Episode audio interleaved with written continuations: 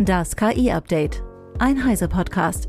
Mit redaktioneller Unterstützung von The Decoder. Ich bin Isabel Grünewald und dies sind heute unsere Themen. Googles Bart startet in Deutschland. Musk will neugierige KI. Neue Funktionen für Firefly. Metas Open Source KI-Modell und Deutschlands erste KI-Ampel. Googles Bard ist ab sofort in Deutschland und der EU verfügbar. Bisher hatte Google den Chatbot hier zurückgehalten. Es gab Bedenken zum Datenschutz. Die für Google in Europa zuständige Datenschutzbehörde in Irland hatte noch offene Fragen. Diese scheinen nun geklärt zu sein, sagt Eva Maria Weiß von Heise Online. Bei den Bedenken geht es darum, wie Daten von BART bzw. dem Sprachmodell dahinter Palm 2 verarbeitet werden. Was genau die irische Datenschutzbehörde wissen wollte, das wissen wir allerdings nicht. Google bleibt da auch ziemlich vage. Da heißt es in der Ankündigung, als Teil unseres ambitionierten und verantwortungsbewussten Ansatzes im Bereich der künstlichen Intelligenz haben wir bei dieser Erweiterung proaktiv mit Expertinnen, politischen Entscheidungsträgerinnen und Regulierungsbehörden zusammengearbeitet. Tatsächlich ist bei Google die Frage nach einer KI-Ethik aber auch immer wirklich sehr präsent. BART funktioniert im Grunde wie ChatGPT, hat aber neue Funktionen bekommen. Man kann sich Antworten beispielsweise anhören und Prompts speichern. Google betont allerdings, dass sich BART noch in einem Experimentierstadium befindet. Mein Kollege Hartmut Gieselmann von der CT hat Bart schon mal ausprobiert. Einige typische Fangfragen konnte Bart richtig beantworten, zum Beispiel, dass Jesus selbst noch kein Christ war. Auf andere Fragen antwortete er aber mit äh, völligem Humbug. So behauptet er zum Beispiel, dass das Online-Magazin Golem von Heise stammen würde und dass man die berühmte Hommingberger Gepardenforelle äh, tatsächlich fangen könnte. Auch bei dem Bau der ersten Autobahn war sich Barth fälschlicherweise sicher, dass diese von Adolf Hitler gebaut wurde und nicht etwa von Konrad Adenauer. Das klingt ja jetzt erstmal weniger gut. Dass Barth unter Umständen sehr viel halluziniert, weiß auch Google und will das Modell in diesem Testbetrieb noch weiter verbessern. Man kann die Antworten also selber mit einem Daumen hoch oder Daumen runter bewerten. Man kann Barth allerdings nicht nach den Quellen für seine Aussagen befragen. Es gibt zwar einen Knopf, mit dem man googeln kann, dann bekommt man aber einfach nur eine Google-Trefferliste, die dann nicht mehr von Barth zusammengefasst wird. Google selbst weiß um die Schwächen seines Sprachmodells und schlägt vor, es eher für kreative Aufgaben zu verwenden. Wir haben Bart mal angewiesen, uns ein Gedicht zu schreiben, aber auch daran scheiterte das Sprachmodell, weil es noch nicht reimen kann. Bart generiert seine Antworten relativ zügig.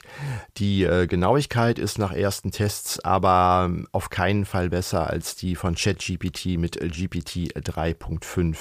Wahrscheinlich eher etwas darunter. Verglichen mit äh, GPT-4 sind die Antworten deutlich schlechter. Dafür benötigt Bart aber auch deutlich weniger Rechenressourcen. Also blind vertrauen sollte man den Antworten besser noch nicht. Was muss ich denn noch bedenken, wenn ich Bart ausprobieren möchte? Wichtig sind vor allem die Einschränkungen bei der Nutzung. Man kann Bart zwar kostenlos ausprobieren, muss aber laut Google dafür mindestens 18 Jahre alt sein. Lehrer können es also schlecht im Schulunterricht äh, einsetzen. Das hängt damit zusammen, dass Google die Wortfilter noch nicht optimiert hat und nicht sicher sein kann, dass Bart auch ähm, gefährliche oder obszöne Antworten geben kann. Hier wird es in den nächsten Wochen sicherlich auch äh, viele Experimente und einen Wettlauf geben, wie man denn die Inhaltsfilter von BART umgehen kann. Zum Zweiten sollte man BART nicht mit personenbezogenen oder anderweitig sensiblen Daten füttern, denn Google speichert äh, die Konversation mit BART mindestens für 72 Stunden, selbst wenn man die Diskussion später wieder löscht. In jedem Fall können die Diskussionsverläufe von Google-Mitarbeitern überprüft werden, um auch das Sprachmodell zu verbessern. Man sollte also immer im Hinterkopf haben, dass ein anderer Mensch hier mitlesen kann. In den USA kann man BART bereits auch mit äh, Fotos füttern, die man hochlädt und äh, die dann von Google Lens dann beschrieben werden und vom BART weiterverarbeitet werden. Wer das ausprobieren will, muss äh, BART mit einem VPN und einem US-Account betreiben. In Deutschland ist das noch nicht möglich. Dankeschön, Hartmut. Elon Musks neues KI-Unternehmen XAI ist offiziell gestartet und hat sich zum Ziel gesetzt, die wahre Natur des Universums zu verstehen, wie es auf der neuen Website heißt. XAI wird unabhängig von Musks X-Corp sein, aber eng mit Tesla und anderen verwandten Unternehmen zusammenarbeiten. Max Schreiner von The Dakota erklärt. Elon Musks KI-Unternehmen soll ja an Truth GPT arbeiten, also eine ChatGPT-Alternative, die nach Musk nach maximaler Wahrheit strebt äh, ja, und die Natur des Universums versucht zu verstehen. Äh, die Motivation dahinter ist nach Musk die, dass eine KI, die sich für das Universum interessiert, Menschen oder die Menschheit auch als interessanten Teil dieses Universums sehen würde und dann wahrscheinlich eben nicht auslöschen würde. Denn Musk ist ja eine Person, die tatsächlich daran glaubt, dass künstliche Intelligenz, dass, dass es da ein sehr hohes Risiko gibt, dass sie uns irgendwann auslöschen könnte. Und das ist ja auch einer der Gründe, warum er damals OpenAI mitfinanziert hat, bevor er dann dort ausgestiegen ist. Und das neue Team, das er jetzt dort eben für XAI gesammelt hat, besteht aus Expertinnen und Experten. Das wissen wir jetzt über die Webseite, die vorher bei OpenAI, bei Google, bei Microsoft und auch bei DeepMind gearbeitet haben und haben dort eben an AlphaStar, AlphaCode, GPT 3.5 oder auch GPT 4 gearbeitet. Er hat also ein relativ hochkarätiges Team dort wohl jetzt gesammelt. Die Grafikkarten für seine Server sind auch schon bestellt und dann müssen wir uns mal überraschen lassen, wann das erste Produkt auf den Markt kommt. Vielen Dank, Max. Adobe erweitert seinen KI-Bildgenerator Firefly um neue Funktionen und unterstützt jetzt Prompts in mehr als 100 Sprachen. Adobe kündigte außerdem weitere Features wie 3D zu Bild und die automatisierte Erweiterung von Bildern an.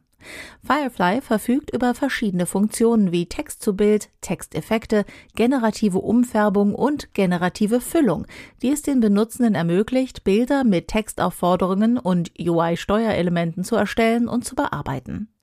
Firefly ist einzigartig in der Flut der Bildgeneratoren, da Adobe sein Modell mit lizenzierten Bildern aus Adobe Stock trainiert hat.